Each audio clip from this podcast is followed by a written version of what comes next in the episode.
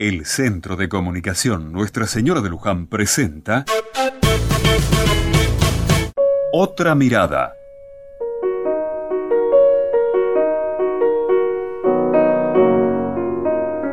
El otro día salí a la calle con un propósito. Ver buenas acciones, buenas noticias, buenos actos. Es decir, salí pensando que quería ver el bien. No es que quisiera evadirme o hacerme el tonto frente a tantas cosas malas, pero alguna vez debemos salir de tantas agresiones que nos provocan noticias negativas. No digo negarlas, pero ver otras cosas que también existen. Y con esa idea salí a la calle y vi de todo. Te aseguro que es un ejercicio hermoso.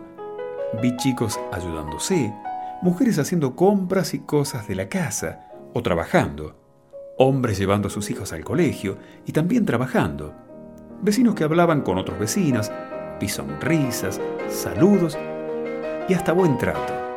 Y me preguntaba, ¿pero qué pasa? ¿Hoy no existe el mal? ¿O estoy viendo fantasías? Entonces pensé que todo depende del color con que se miren las cosas y las intenciones. Cuando uno quiere ver lo bueno, seguro que lo es.